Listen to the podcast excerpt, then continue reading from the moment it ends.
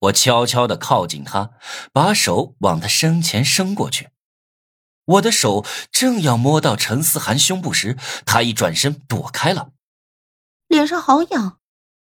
躲开我后，陈思涵伸手去摸脸，顺势一巴掌呼在我脸上，把我打懵了。不可能啊！我处在隐身状态，陈思涵不会看到我的。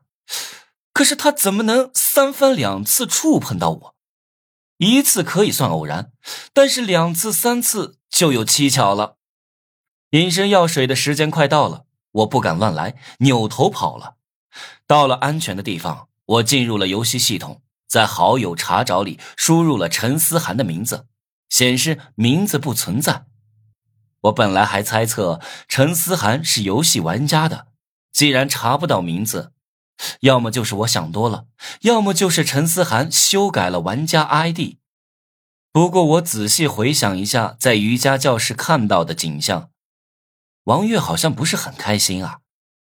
当时我只顾着偷看秦雅轩和陈思涵，也没留心这一点。不行，我得找范婷婷问问。虽然王月是我的主线人物，可我没有把她当成猎物，我是真心喜欢她的。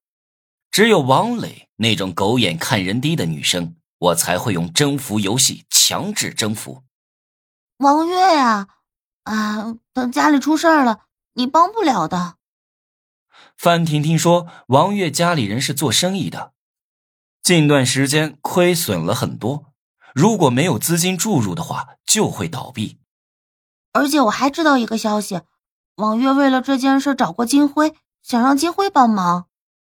范婷婷跟我说了很多，王月的爸妈都是小商人，做的生意比我爸妈大很多。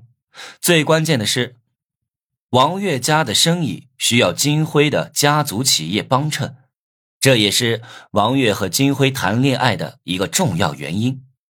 王月，你这个傻子，只有一张漂亮的脸蛋，没有聪明的头脑。我已经知道金辉被冻结了银行卡。他在家族企业里暂时没有话语权，就算是想帮王月也帮不了。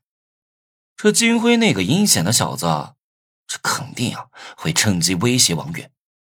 我急了，赶紧带着买给王月的衣服找到了他。王月正站在教学楼的天台上俯瞰下方，我走到他身边，把衣服给他。我逛街的时候看到一件衣服挺漂亮的，觉得跟你挺搭的。就买了下来。王月看到是我，心里立马产生了讨厌的情感，因为我曾经威胁过他，但是在好友度的控制下，不由自主的接过衣服。我都听说了，你家里出了点事儿，需要多少钱？我会帮你的。